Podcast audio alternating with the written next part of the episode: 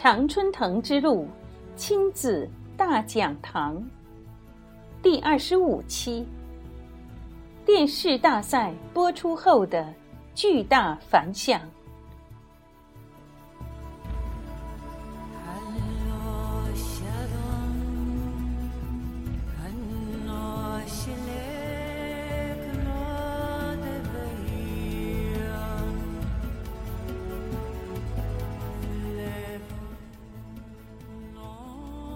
弗洛伊德说：“当你做小的决定时，应当依靠你的大脑，把利弊罗列出来，分析，并做出正确的决定。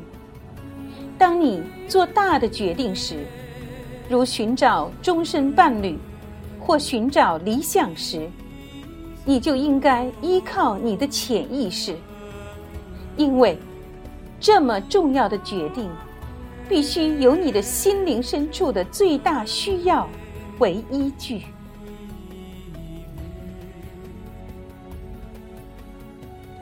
养育孩子是一生的大事，所以要多靠直觉、心灵，多注重方向，少注重细节。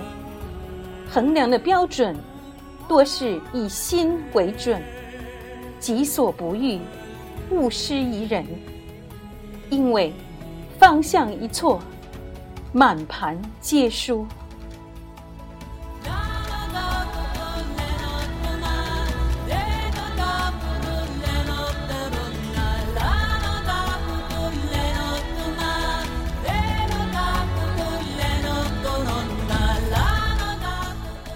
亲爱的听众朋友们。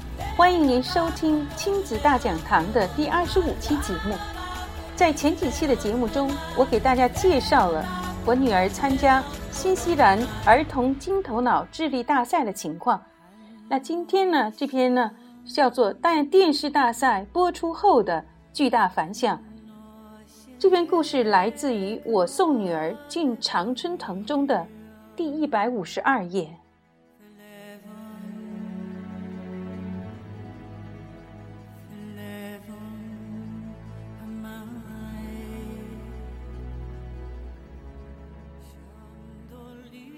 完成了节目的制作，女儿开始了八年级的学习。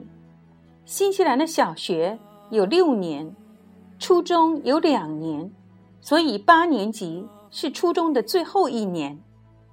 这个时候，女儿呢，似乎是借了新西兰儿童金头脑电视智力大赛的东风，在学校里的各项学习和活动中，也是一路领先。我自己也开始了新的工作，和女儿的生活充实向上。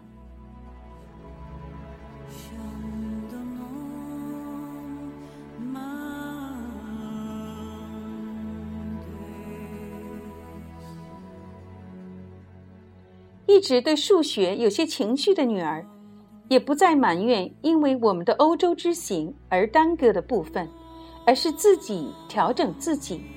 就这样，数学也赶了上来。这时，新西兰儿童金头脑电视智力大赛开始播出，它所引起的巨大的轰动效果，我估计可能最初的组织者都始料未及。一时间，街头巷尾，有孩子的、没孩子的，都在谈论这个话题。这个大赛。可以说是获得了巨大的成功，女儿也因此一夜成名。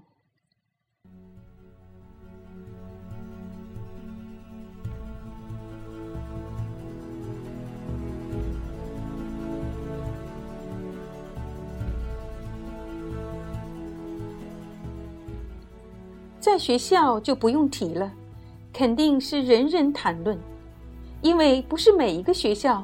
都能出一个参加决赛的学生的。当我们走在 shopping mall 的商场里，女儿经常被孩子们认出来，他们喊着她的名字。年龄小一点的孩子会红着脸让女儿抱一下、亲一下，或者签个名；而年龄大一点的孩子会主动跟她说：“Hey Linda, you're so cool。”会跟他说：“你太酷了。”女儿自己没觉得有什么了不起的，不就是好玩，参加了个智力大赛吗？可是别的孩子就不这样认为了。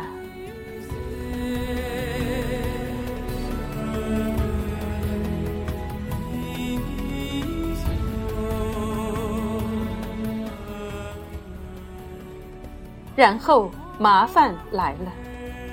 这天我回到家，发现女儿哭过了。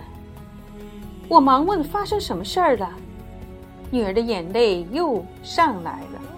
从女儿断断续续的叙述中，我了解了个大概。班上的女生们嫉妒她了，上课的时候不跟她坐在一块儿。女儿上课提问的时候。他们就会说：“Hey, aren't you smart? Why do you still have questions? 你不是很聪明吗？你怎么还会有问题呢？”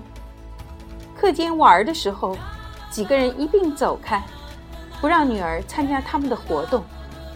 还有今天发生的就是，班上的一个女生周末要过生日，她请了全班所有人，就没有请女儿。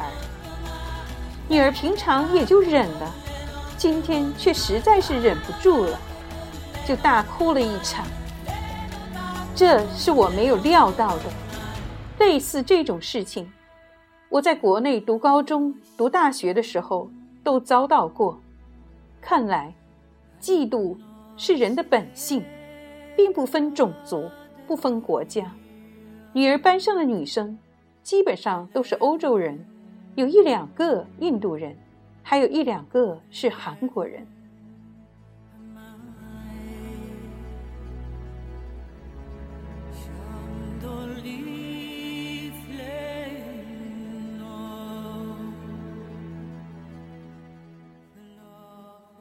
看女儿哭得伤心，我把她抱在怀里，轻轻的摸着她的头发，我说。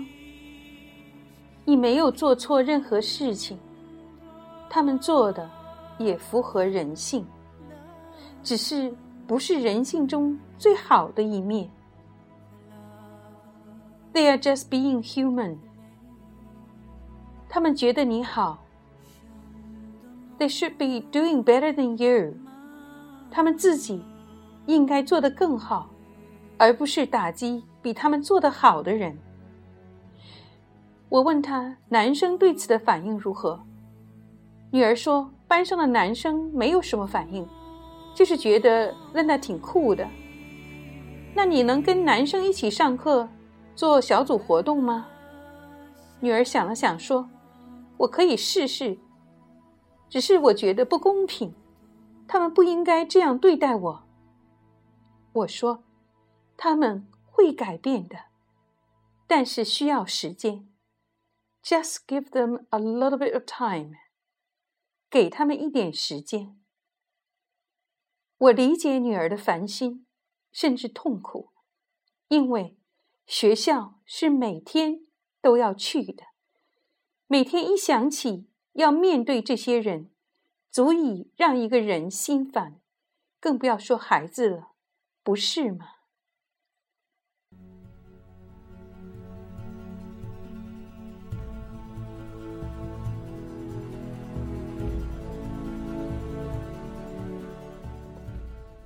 我必须要女儿从这个漩涡中走出来。这个时候，主流电视台邀请女儿去做一期现场的 call-in 访谈，谈谈她参加这个大赛的经历。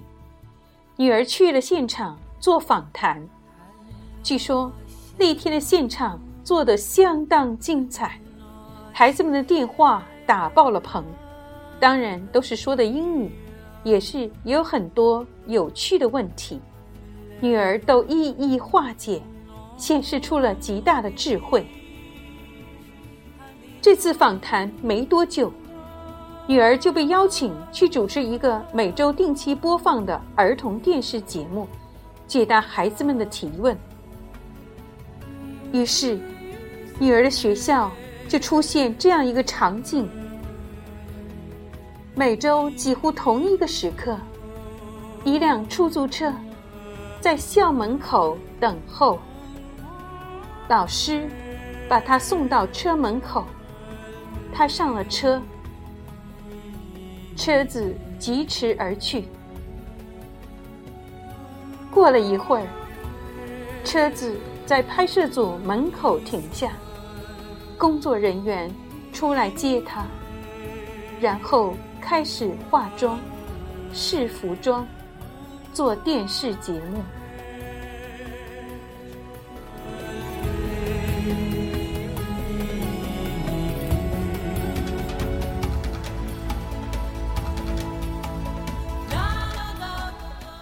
从这以后，尽管还是有一些冷嘲热讽，但女儿班级里的女生们慢慢接受了这样一个事实，那就是女儿跟他们是有一些不同的。女生之间的关系，慢慢的在好转。